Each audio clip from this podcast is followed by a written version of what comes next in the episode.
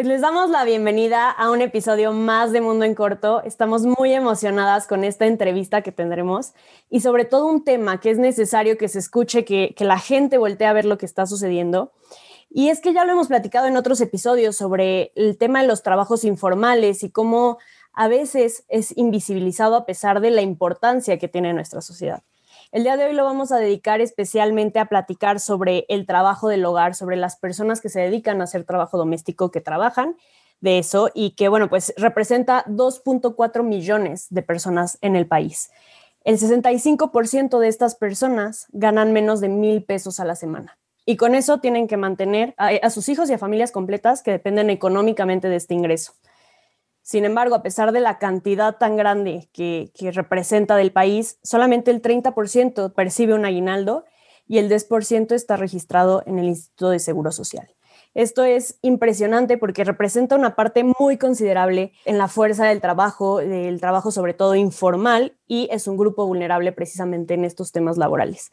Entonces creemos que es muy importante hablar de esto y pues bueno, seremos Diana y yo quienes guiaremos esta entrevista con una increíble persona que, tiene todas las herramientas para platicarnos de cómo es la lucha por la lucha y la exigencia de los derechos de estas personas. Diana, ¿cómo estás? Hola, Cari. Hola, Elisa. Muy bien. Muchísimas gracias. Muy emocionada. Hola a todos allá también en casa.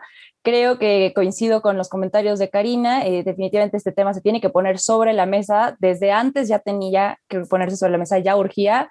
Y creo que no bastarán las discusiones que se tengan eh, sobre esta, esta materia en específico hasta que nos quede bien claro que el trabajo tiene que dignificarse, ¿no? Entonces, pues muy contenta porque voy a seguir con la presentación de nuestra gran invitada. Bienvenida, Elisa Romano Zavala.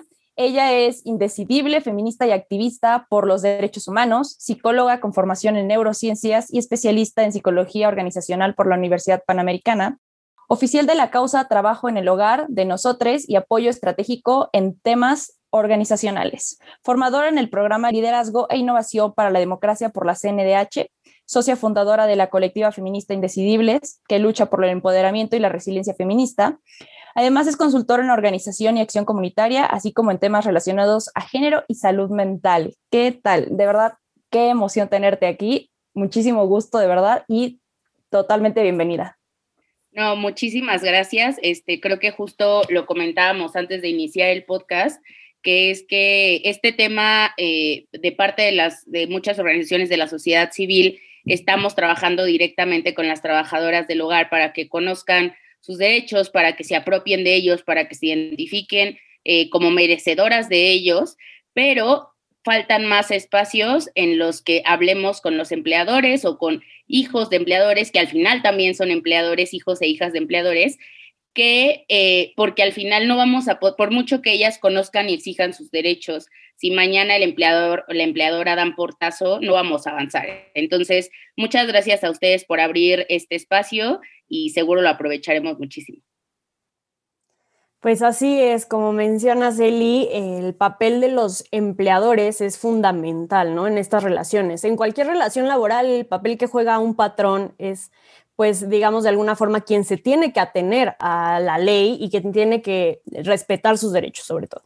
Sin embargo, en la cuestión del trabajo del hogar, del trabajo doméstico, estos derechos son muy, muy eh, fáciles de atropellar y tal cual no ha habido una relación formal de patrón y empleado, ¿no? Entonces se habla de empleadores y y aquí empieza la primera pregunta. ¿Cuál es el papel que desempeñan las trabajadoras del hogar en nuestra sociedad, en una sociedad clasista, en una sociedad racista, que todavía se refieren a estas personas que en su mayoría son mujeres de manera muy despectiva?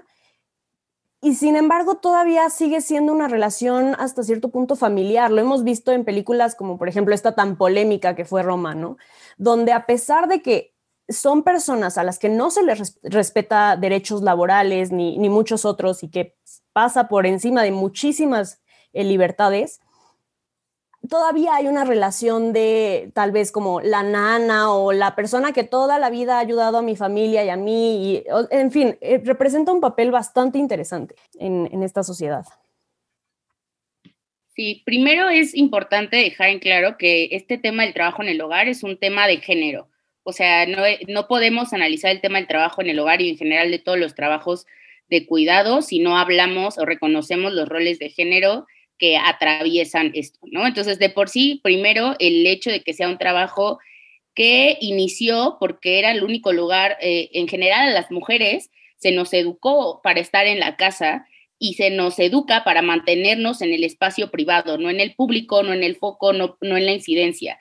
Entonces, para las mujeres, económicamente, teníamos que tener algún lugar para sostenernos de alguna manera y este, pues, ¿en dónde fue? En el mismo hogar, ¿no? En la misma casa, pero ahora en casa de otras personas donde pudiéramos mantenernos. Eh, cuando inició, pues eran, eran prácticamente esclavas las trabajadoras del hogar eh, sí tenían dónde vivir y dónde comer, pero dormían en, en, el piso de la casa. Muchas todavía siguen viviendo desafortunadamente en condiciones muy, muy precarias las que están de planta y tenían, recibían el mínimo alimento, pero al menos podían seguir continuando con sus vidas. Entonces, desde ese momento se va forjando esta idea de verticalidad. Es decir, que como lo, el, el, empleador, eh, y hago paréntesis, en el tema de trabajo en el hogar justo se utiliza la palabra empleador por ley y no patrón porque no es una relación laboral igual que cuando que, que, no sea una relación de oficina o algo así. Entonces, por eso utilizamos, y el término correcto es empleador, empleadora. Entonces, desde ahí, de ese momento, se forja este, esta asimetría y entonces empezamos a ver el trabajo en el hogar como uno de personas pobres eh, o que tienen, no tienen recursos más que esto para poder sobrevivir y dos, que es, es de mujeres y tres, casi siempre y asociado desafortunadamente a la pobreza de alguna etnia, de alguna raza que no es eh, considerada la, pues, eh, la que reina, ¿no? O la, la supremacista en ese sentido. Entonces, pues justo se va desde ahí, o sea, tantísimos años llevamos concibiéndolo justo como, como menores y entonces ahora lo, lo reforzamos, ¿no? Y tiene sentido porque volvemos a lo mismo, aunque hemos avanzado como sociedad, la mayoría de las mujeres siguen las brechas salariales, siguen las brechas de oportunidades y entonces es un espacio que afortunadamente las mismas mujeres han tenido para poder independizarse de manera económica, empoderarse de manera económica y en muchos casos no nada más mantener a su familia, sino incluso poder salir de relaciones violentas. Entonces, lo que sucede es que eh, de todas maneras, a pesar de que ha sido un mecanismo de empoderamiento y de espacio eh, de empoderamiento económico, particularmente para muchas mujeres, los empleadores siguen concibiéndolas como menores. Entonces, justo es eso, eh, como lo mencionabas, Karina, hay muchísimos nombres de cómo llamar a las trabajadoras del hogar. Este, hay desde nombres súper despectivos como chacha, muchacha, la niña, etcétera, hasta nombres que ya tratan de normalizar y no ser tan despectivos con la relación o términos como es la que me ayuda en casa, la, no sé, la señora de la limpieza, la trabajadora doméstica, y aunque no lo creamos, estos siguen siendo términos que no nada más son violentos y normalizan la relación asimétrica, sino que eh, normalizan una situación de precariedad laboral, ¿no? Que no hay, eh, no se reconoce trabajo, o sea, no es una persona que trabaja conmigo o trabaja en mi casa, sino es una persona que me ayuda, nada más, o sea, como si no fuera un trabajo real de la limpieza y el hogar. Entonces, eh, justo se propone este nombre de trabajadora del hogar, que en inglés a veces, o sea, en inglés el término es domestic worker, y por eso a veces utilizamos todavía el término de trabajo doméstico en español para referirnos de manera digna a las trabajadoras del hogar, ¿no? porque en la parte doméstica se ha asociado el término doméstico a algo negativo, no, no algo positivo. Entonces, en este afán de deconstruir, queremos poner otro término diferente que, que pueda reivindicar aún más eh, la labor, que es el trabajo en el hogar súper importante y ahí me voy a echar las culpas. Literalmente antes de entrar a esta entrevista subí unas stories haciendo una encuesta preguntando si algunos de mis, eh, de mis seguidores había tenido y yo puse el término trabajadora doméstica, así que de verdad gracias Eli porque este tipo de conversaciones son las que se tienen que tener para entender en qué estamos equivocados y de qué manera podemos cambiar las cosas, ¿no? Entonces, pues invitación pública para que adoptemos los términos correctos, que urge y esto también marca mucho la diferencia. Y siguiendo lo que nos decías de la feminización del trabajo doméstico, creo que sí hay bastante estigma y lo más duro es entender que es un asunto, eh, sí en México muy fuerte, pero es un asunto también regional, ¿no?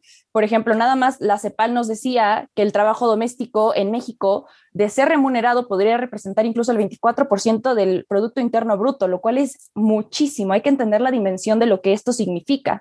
Y en América Latina, hay entre 17 y 19 millones de trabajadores desempeñándose en un hogar privado. Esto es alrededor del 7% de la ocupación urbana de la región. Es muchísimo. Y entendiendo estas cifras, dimensionando un poco lo que significa, tengo otras preguntas que sería entonces, ¿cuáles son las razones por las que constantemente se ha desmeritado el trabajo del hogar y hasta qué punto existen razones para que este trabajo sea fuertemente feminizado. Nos lo mencionabas muy bien, ¿no? Es cuestiones de género y demás, pero ¿de qué manera entonces se puede incentivar a abrir las puertas a que entendamos que los trabajos en el hogar no son exclusivos de las mujeres?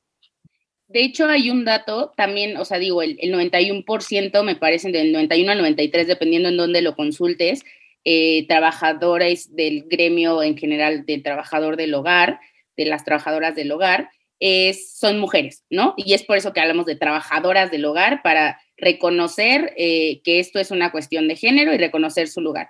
Y de hecho, esos mismos estudios señalan a ese 9, 7% que son hombres les pagan más. O sea, la brecha salarial se mantiene en el trabajo en el hogar, este, aunque incluso trabajen menos, porque la mayoría de sus trabajadores pueden ser jardineros, choferes, que también se les considera trabajadores del hogar, pero eh, ganan menos e incluso hay, ahorita que estamos con esta parte de la inscripción a la seguridad social, hay también un porcentaje ahí importante de, hombres inscritos a diferencia de, los millones de mujeres. Y también cuando hacen las encuestas diferenciadas de qué derechos les respetan a los trabajadores y trabajadoras del hogar, justo sale eso, ¿no? A los hombres se les respetan mucho más derechos que a las mujeres.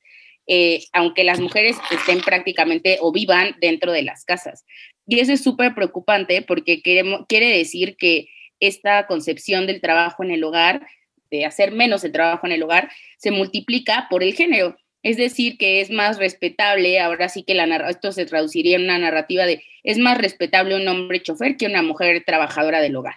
Y eso es, es, muy, es muy triste que se sigan repitiendo estas narrativas y es desafortunado. Creo que partimos, uno, la manera de, de redignificarlo es, uno, concebir el trabajo en el hogar como trabajo. No es un apoyo, no es una ayuda, no es algo que se nos da por naturaleza a las mujeres y que por eso es más fácil para nosotras hacerlo, etcétera, sino es un trabajo como cualquier otro y, al estar en una relación de subordinación merece todos los derechos y no es, eh, hasta hace muy poquito justo era un trabajo que se, que se configuraba en la informalidad. Ahorita todavía, pues desgraciadamente es, la realidad de la mayoría de las trabajadoras del hogar, pero al ya estar reconocido en las leyes que, que ya son, eh, que son trabajadoras, que tienen una relación subordinada, que tienen una relación laboral y no una relación civil, que una relación civil justo es de prestación de servicios contra, o sea, como de de, jerarquía igual y que más bien se reconoce una relación laboral en la que hay una subordinación, pues entonces ya se da un lugar en la ley, ya se da un lugar en la discursiva general de que son trabajadoras eh, y que no, que no son cualquier otra cosa, ¿no? O sea, de hecho antes se les concebía incluso en la ley mexicana casi casi que como emprendedoras, o sea, estaban en un apartado especial. Es como, claro que no son emprendedoras, claro que tienen que cumplir un horario, claro que tienen que cumplir órdenes, claro que tienen que algunas tener una vestimenta especial, etcétera. Y entonces creo que estas son las cosas que fueron configurando, que las creamos o las pensemos como a personas inferiores, ¿no? Dentro de la sociedad. Otra cosa importante también eh, justo en esto de cómo lo podemos hacer es uno, creo, de repensar lo que llamamos como ética femenina del cuidado, ¿no? O sea, repensar que eh, uno, las mujeres no naturalmente somos cuidadoras, limpiadoras de la casa y pertenecemos al lugar privado, sino que pertenecemos también al espacio público y que cuando estamos en el lugar en, en, espacios privados, ahora así como lo privado es político y entonces también ahí tenemos que reconocer eh, el valor y los derechos que, que, tienen eso, ¿no? Segundo, justo esta parte de, de no somos naturalmente hechas para el hogar, cuidar, hacer, limpiar, etcétera, sino que es reconocer la diferencia de roles que ha habido, porque una cosa y que, creo que solemos hacer como, como generación progre woke, es decir, ay, no, las mujeres no están hechas para limpiar y los hombres también pueden limpiar y los hombres también pueden planchar. Ajá, o sea, pero ya tienes eh, a la mayoría de las mujeres trabajadoras del hogar haciéndolo por el hecho de ser mujeres y no es como decir, ay, pues están mal ellas que no han reconocido esta diferencia y que no hay como más hombres trabajadores del hogar, sino más bien reconocer que estas, eh, uno, que, que es el rol que se les ha asignado a las mujeres y dos, que incluso dentro de eso no es malo, o sea, no es porque es de las mujeres y porque lo femenino y está asociado con el cuidado, es algo negativo o es algo menor o en este afán de querer empoderar que todas las mujeres salgan a trabajar y que ocupen puestos directivos, se ha caído en, denostar el trabajo en el hogar como si fuera algo negativo, incluso algo no deseado y, detestable en nuestra sociedad. Es como decir, no, el trabajo en el hogar es exactamente igual que cualquier otro trabajo y además históricamente les ha servido a las mujeres para ocupar o irse apropiando de otros espacios e ir manteniéndose e ir resistiendo e incluso en situaciones salir de violencia. Y además, algo pensarte en la narrativa y que es algo que siempre les decimos a los empleadores es, el trabajo en el hogar es necesario en nuestra sociedad en un punto en el que para que existan directores de empresa y exista gente salvando al mundo o exista gente en cargos de poder súper fuertes, tiene la mayoría de ellos, incluso entre más escalas en capacidad de, de poder o de toma de decisiones, es más probable que haya una o varias trabajadoras del hogar en su casa.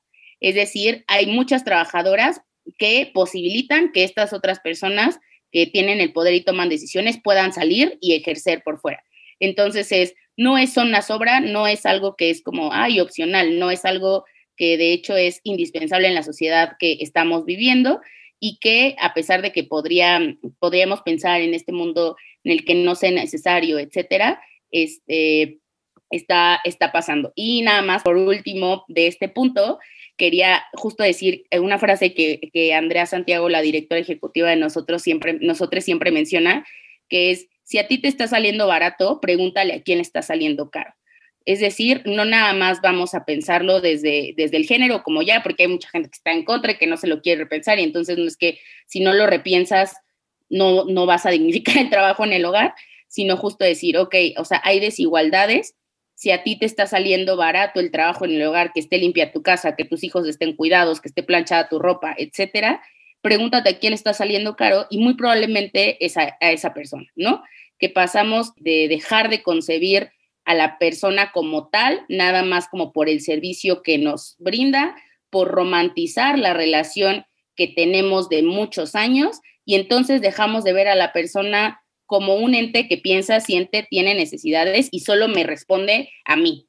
No existe, o sea, sí la quiero y sí todo el cariño y todo, pero eso sigue siendo para mí, para mí, para mí, como lo que ella me brinda. Y yo no le estoy brindando nada a cambio, que es el reconocimiento de todas nuestras necesidades y en el pleno reconocimiento voy a, voy a proponer acciones para que se satisfagan esas necesidades y cumplir con las obligaciones como empleador que corresponde a que los derechos sean cumplidos. No, estoy impresionada. sí, como que muchas cosas se van deconstruyendo, como lo dice Diana, esto es importante, ¿no? El ejercicio que estamos haciendo y, replantearse muchas cosas que tal vez por años se han romantizado, que por generaciones nos las, han, nos las han ido inculcando y nunca nos detenemos a pensar en esta otra cara de la moneda. Creo que este momento de, de aislamiento, de pandemia, en el que muchas personas han vuelto a sus casas cuando a lo mejor pasaban media hora al día, se han dado cuenta de todas estas cosas que no, que no veíamos, ¿no? que no eran cotidianas. Y bueno, ahorita platicaremos sobre los retos que, ha supuesto la pandemia para las trabajadoras del hogar, porque sabemos que son muchas. Pero antes de entrar en eso, queríamos preguntarte precisamente desde nosotros, ¿cómo fue que surgió esta causa de mi trabajo cuenta y de las trabajadoras del hogar? ¿Cuáles fueron sus inicios y cuáles son los logros que han tenido? Claro. Eh, de hecho, eh, la causa de trabajo digno en términos de trabajo en el hogar fue la primera que, que se lanzó, ¿no? Y este, cuando se creó la organización, eh, fue de las primeras que se lanzó y justo respondía a un momento en el que por, por historia, por ética, por empuje personal de Andrea Santiago, este, empezó como a proponerse, ¿no? Lo primero que se hizo fue una campaña uh, para la exigencia de, del aguinaldo. Es como, ya sabemos que está todo mal. Eh, obviamente México no es punta de lanza en este tema, eh, es más que nada las, en sociedades europeas donde donde está y, Andrea es formada, empapada en, en, todo esto y entonces fue como, ¿cómo lo traemos aquí y cómo podemos empezar? Y uno de los principales eh, lugares por donde se empezó es este tema del, aguinaldo. Uno, porque, bueno, ya en esta parte de organización comunitaria y estrategia, hay una propuesta de que, de que trates de escoger eh, la actividad que te va a potenciar, ¿no? O sea, como la que sea más así, la que tenga ganancias más rápido.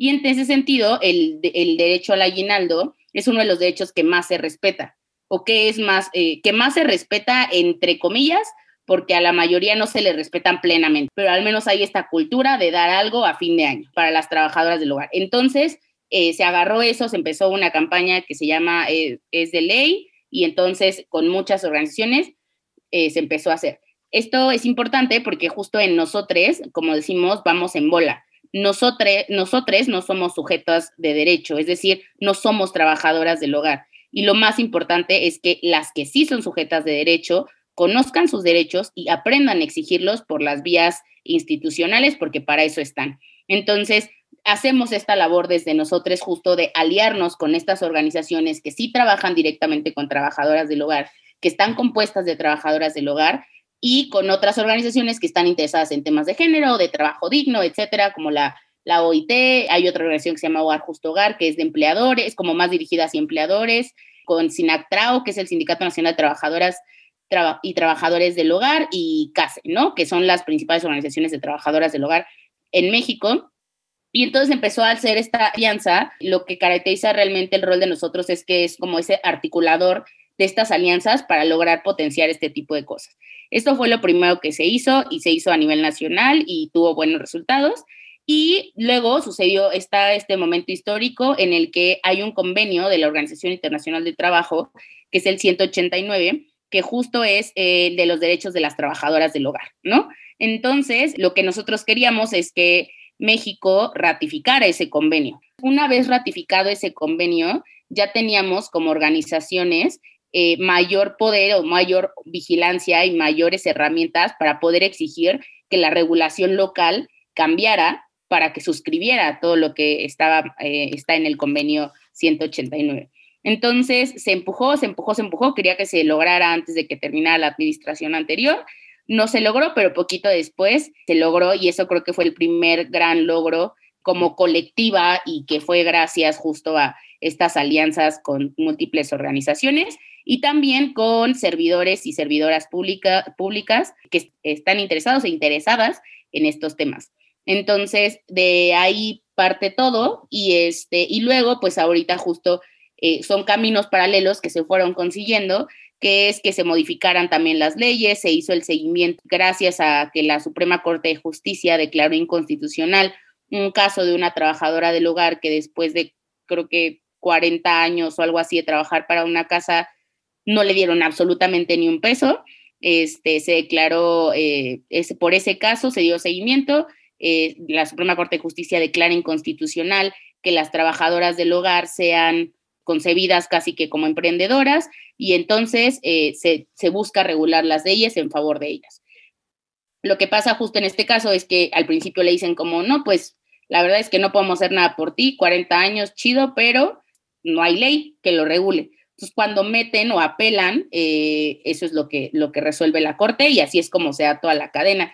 Y actualmente eh, e impulsamos y estamos dando seguimiento, estamos dando retroalimentación constante a, las, a, la ley del Seguro Social y a los mecanismos que están haciendo de, de, la incorporación de las trabajadoras del hogar a este régimen, ¿no?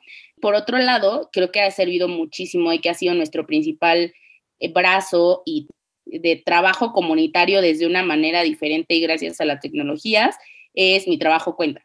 Mi Trabajo Cuenta es la red eh, más grande de trabajadoras del hogar en Latinoamérica y son más de 34 mil ahorita en la página y ellas a través de la página de Mi Trabajo Cuenta este, reciben información de sus derechos, de cómo exigirlos asesorías, este, también las referimos en caso de que no podamos, o sea, como ya para casos como puntuales, etcétera.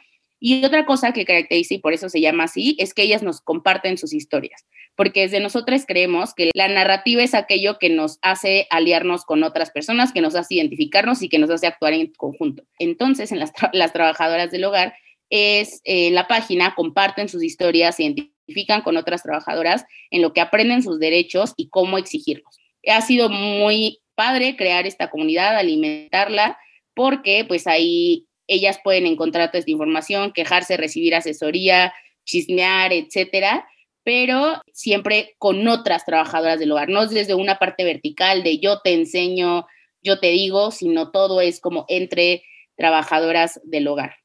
Qué poderoso, qué poderosa iniciativa. Muchísimas felicidades a la labor que están haciendo, es súper importante y de verdad que ojalá que, llegue a más oídos de trabajadoras del hogar, porque es justo que conozcan sus derechos, pero más justo sería que los empleadores pues hicieran lo que les toca, ¿no? Como ya lo mencionaste muchísimo en el programa y de verdad que no van a bastar las veces que se recalque porque no deja de quedar claro. Por último, a conciencia de cómo está la situación para todos es difícil. Eh, una pandemia creo que nos ha llevado a todos por caminos que nunca imaginamos y la situación se ha complicado en cualquier contexto. Sin embargo, queremos saber esta, en esta particular eh, situación de un trabajo del hogar, ¿Cómo se ha modificado y qué ha afectado la pandemia para esta labor? ¿Y cuáles son los principales retos que se plantean? Hay nada más para agregar tantito a la pregunta anterior. Todo esto obviamente lo hemos logrado a través de, o sea, como de alianzas con las autoridades, toda esta parte de exigencia que hacemos como hacia, hacia allá, pero también justo con el trabajo con las compañías a través de talleres, formamos a compañeras en todos estos temas para que luego ellas formen a otras compañeras y se haga como justo una cadena de empoderamiento en el que sea de ellas para ellas, que ellas se reconozcan como sujetos de derecho, merecedoras de esos derechos y ya después conozcan y tengan estos mecanismos para, para exigirlos. Y ya en este tema de, de la pandemia, justo pues, fue una crisis porque sabemos que, eh, que aquellas personas a las que está afectando más, pues es desafortunadamente aquellas que están en situación de pobreza o situación de vulnerabilidad y más que nada, pues las que estaban en previas. Partimos del hecho de que la mayoría de las trabajadoras del hogar tienen múltiples vulneraciones. No nada más son mujeres, o sea, tienen, son mujeres de bajos recursos, son mujeres eh, de bajos recursos que eh, son de alguna población indígena o mujeres de bajos recursos que son de la tercera edad, etcétera, ¿no? O sea, no nada más, la, hay muy pocas que solo tienen como una vulneración o etcétera, ¿no?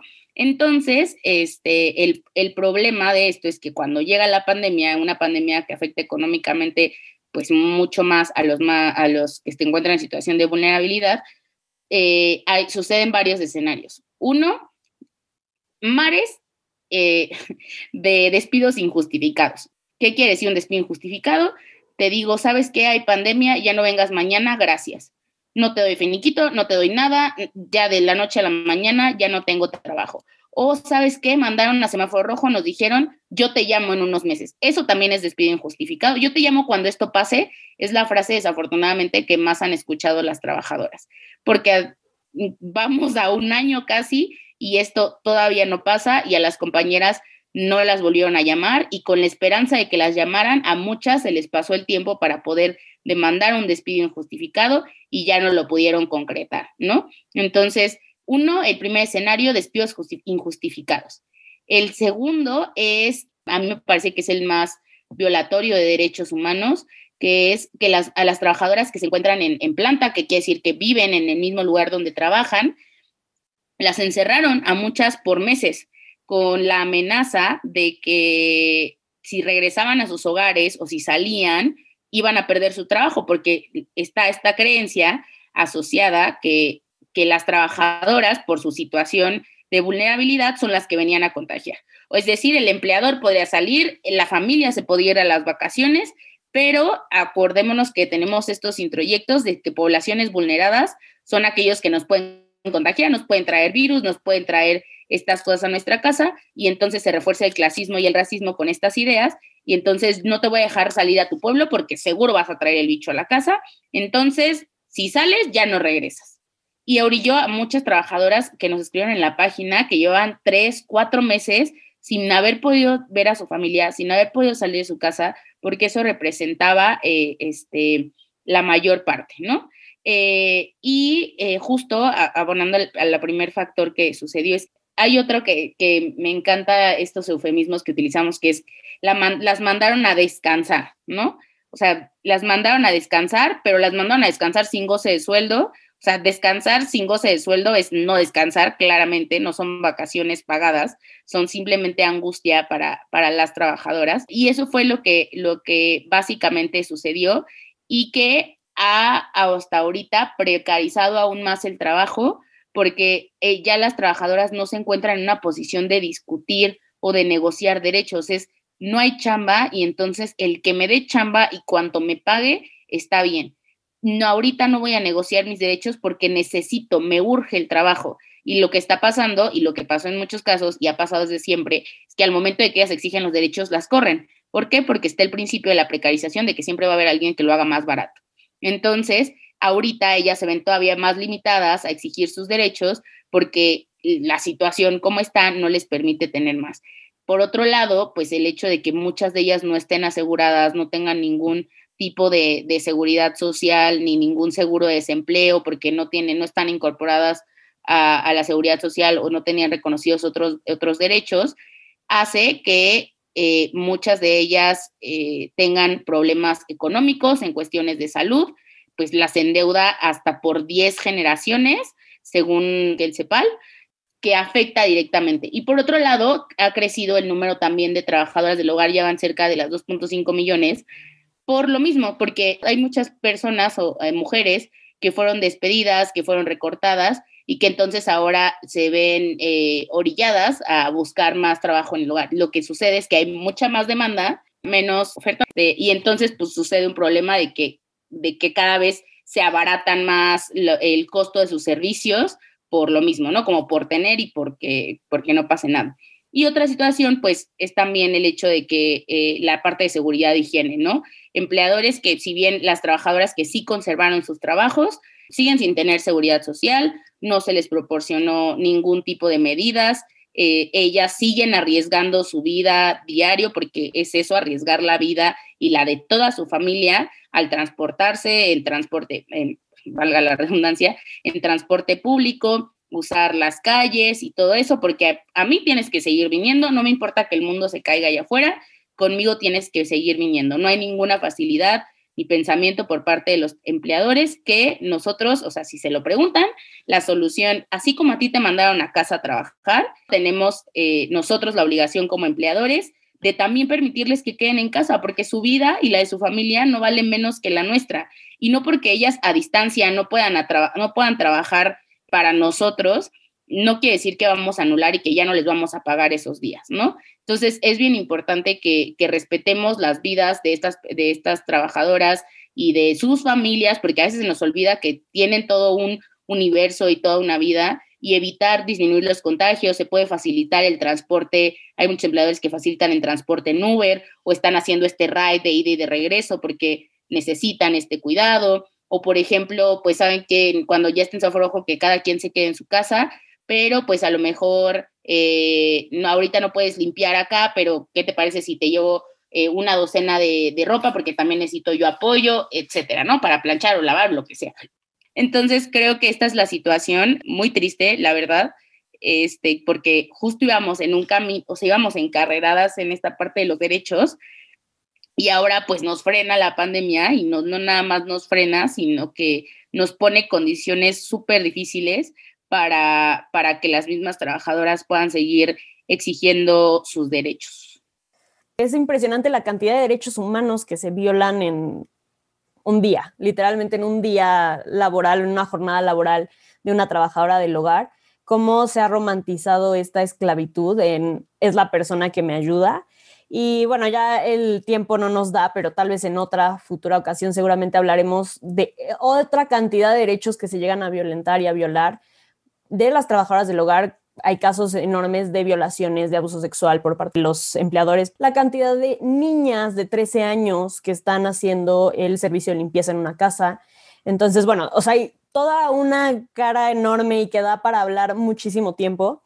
Pero bueno, creo que era importante iniciar y, empezar a hablar de estos temas, que empiecen a escuchar nuestro público, pues esta situación y como dices, ¿no? Como, como empleadores, ¿qué es lo que nos toca hacer? ¿Qué es lo que podemos hacer que está en nuestras manos? Definitivamente cuidar la salud de estas personas. Es lamentable la cantidad de, de tweets que puede haber en las redes sociales de, ay, mi mamá se contagió por culpa de la muchacha, ¿no? Y lo, lo digo con las palabras que lo ponen, ¿no?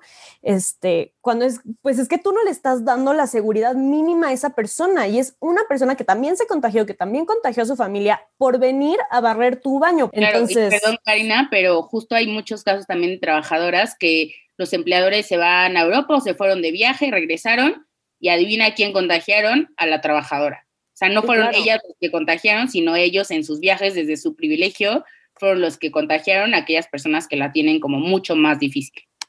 Sí, definitivamente, estoy, estoy totalmente de acuerdo. Era mencionando cosas que, que, yo he visto en redes sociales, o sea, no me lo estoy inventando, lo he visto de personas conocidas. Y hasta intercambios de, de, trabajadoras del hogar en, perdón, pero yo en grupos de la Ibero he visto así de que eh, no conocen a una, una muchacha que me presten o cosas así, es como, güey, son personas, o sea, que no, no son, no sé, cargadores de celular o como algo que sea como intercambiable.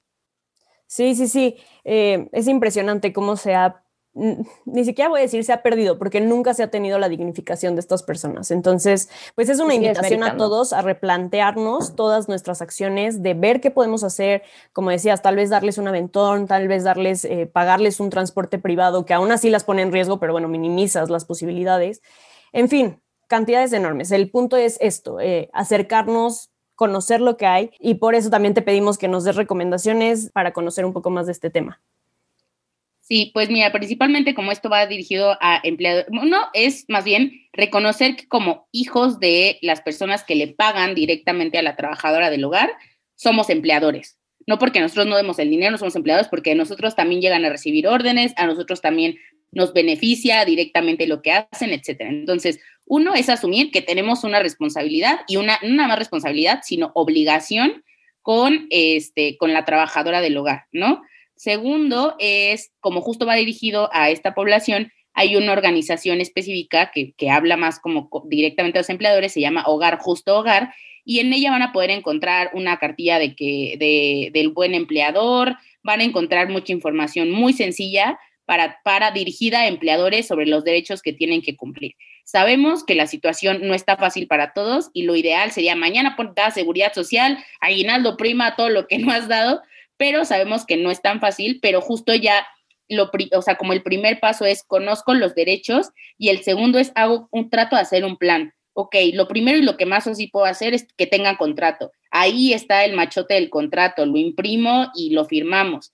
Eh, lo segundo que puedo hacer, pues, es las vacaciones, no sé. Y a lo mejor ahorita lo que más urge, pues, es la seguridad social por este mismo hecho. Este, a lo mejor, ah, digamos que no la inscriben por este, por esta crisis o en este momento de crisis con el salario total que tienen, pero la pueden inscribir con el mínimo y al menos ella ya está protegida y ponen un plan de en tres meses, en cuatro meses, ya te voy a registrar con el salario que estás percibiendo normalmente, ¿no? Justo hablamos también de esto de tengan un salario digno, o sea, como todas estas modificaciones, pero al informarse sobre los hechos van a poder hacer un plan en familia o tú mismo desde las condiciones que tú puedas tener, si puedes llegar a imprimir el contrato, sentarte y hablar con esa persona que muchas veces no conocemos ni el apellido, si no es que ni el nombre, ¿no? Si no, no sabemos si tiene familia, etcétera.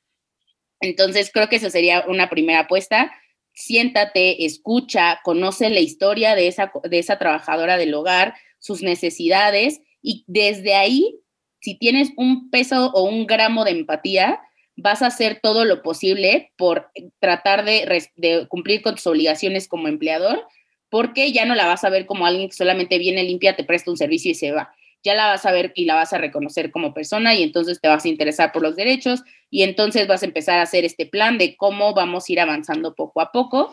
Segundo, justo está la página de mi trabajo cuenta en Facebook. Nada más ahí les pido por favor que no, no le den como like o cosas así, porque es una comunidad que tratamos que permanezca exclusiva con las trabajadoras del hogar si empezamos como a meter más empleadores, como que justo no, no va a respetar este principio y además las mismas trabajadoras se sienten más inseguras. Este, entonces, nada más chequenla, denle scroll, vean Y pues si justo quieren ahorrarse eh, el estar en Facebook en una página que no se van a unir, está también el micrositio mitrabajocuenta.org. Ahí también pueden encontrar estas historias sin, sin, o sea, como para verlos, los videos que tenemos de exigencia de derechos que son justo para ellos y que ustedes lo pueden escuchar como para también conocer sus obligaciones y este y justo eso, o sea, llevar estos pequeños mensajes y hacer estos pequeños cambios y creo que hay cosas muy sencillas que puedes hacer desde lo digital, que es si te encuentras con un post de estos discriminatorios, decir, el término correcto es trabajo en el hogar, ¿no? Este, cositas que de verdad cambian súper, o sea, que parece que cambian poquito, pero en realidad ponen estos temas sobre la mesa, que el punto es ese, que no están puestos sobre la mesa y que seguimos normalizando. También dentro de la página de nosotros tenemos dos, este, dos cuadernillos, uno el de Nuestras Voces Cuentan y el otro en que hicimos con motivo el año pasado del Día Internacional del Trabajo en el Hogar, que es el 30 de marzo, ahí viene, este, de historias de justo de, empoderamiento, de lucha de las trabajadoras del hogar. Y por otro lado, estas, eh, las otras historias que son pues desafortunadas que ha habido como producto de la pandemia. Entonces, yo diría que si solo puedes hacer una de esas, te sientes, o sea, si solo puedes hacer uno de todo lo que te acabo de decir, siéntate y habla y conoce a la persona que está en tu casa. Y por otro lado, antes de que se me olvide, hablando de términos correctos, además de decir trabajadora del hogar, muchas veces solemos decir mi trabajadora del hogar o tu trabajadora del hogar. Y esto es, es importante recalcar porque muchos dirán, ay, pues si yo digo mi jefe o mi compañero, ¿qué de malo quiere que diga, que tiene que diga mi, mi trabajadora del hogar? Así como dijimos la parte doméstica, que per se no está mal, pero que es importante eh, por la asociación negativa que se hace a la palabra, también la parte de pertenencia, porque si, si, si planteamos del hecho de que esto nació de, una, de la esclavitud, donde realmente sí se creía que las, las personas trabajadoras le pertenecían al empleador, pues entonces es importante cuestionarnos también estas, estos conectores que utilizamos con las trabajadoras del hogar y por eso eh, si quieren utilizar algo como relacionado, pueden usar la trabajadora de mi hogar, la trabajadora en nuestro hogar, pero no es tu trabajadora y es importante enfatizarlo en estas cuestiones. creo que seguir cuestionando, seguir ocupando sus espacios, seguir pues al, al tanto de todo lo que se esté haciendo y pues seguir, creo que lo más importante es cuestionándonos y pasando este mensaje, este podcast, este capítulo, está, estás ya del otro lado y está haciendo más que el grueso de la población. La verdad que muchísimas gracias. Eh, definitivamente aprendí muchísimo. Eh, es chamba, es chamba personal tomarse en serio estos temas y aprender a desaprender ciertas cuestiones que nos incrustaron, pues la sociedad misma, las familias, entre otras cosas. Muchísimas gracias, Eli, de verdad que sí. Eh, más adelante, y esperen el post, porque siempre sacamos un post de estas entrevistas para compartir las redes sociales que pueden seguir específicamente para conocerte a ti, Eli, para conocer el trabajo de nosotros, Estamos muy agradecidas, muy emocionadas porque creo que, como tú lo dices, logramos un pequeño avance para todos los escuchas que estén llegando a este momento y esperemos que se difunda esta información para que todos así logremos un cambio importante.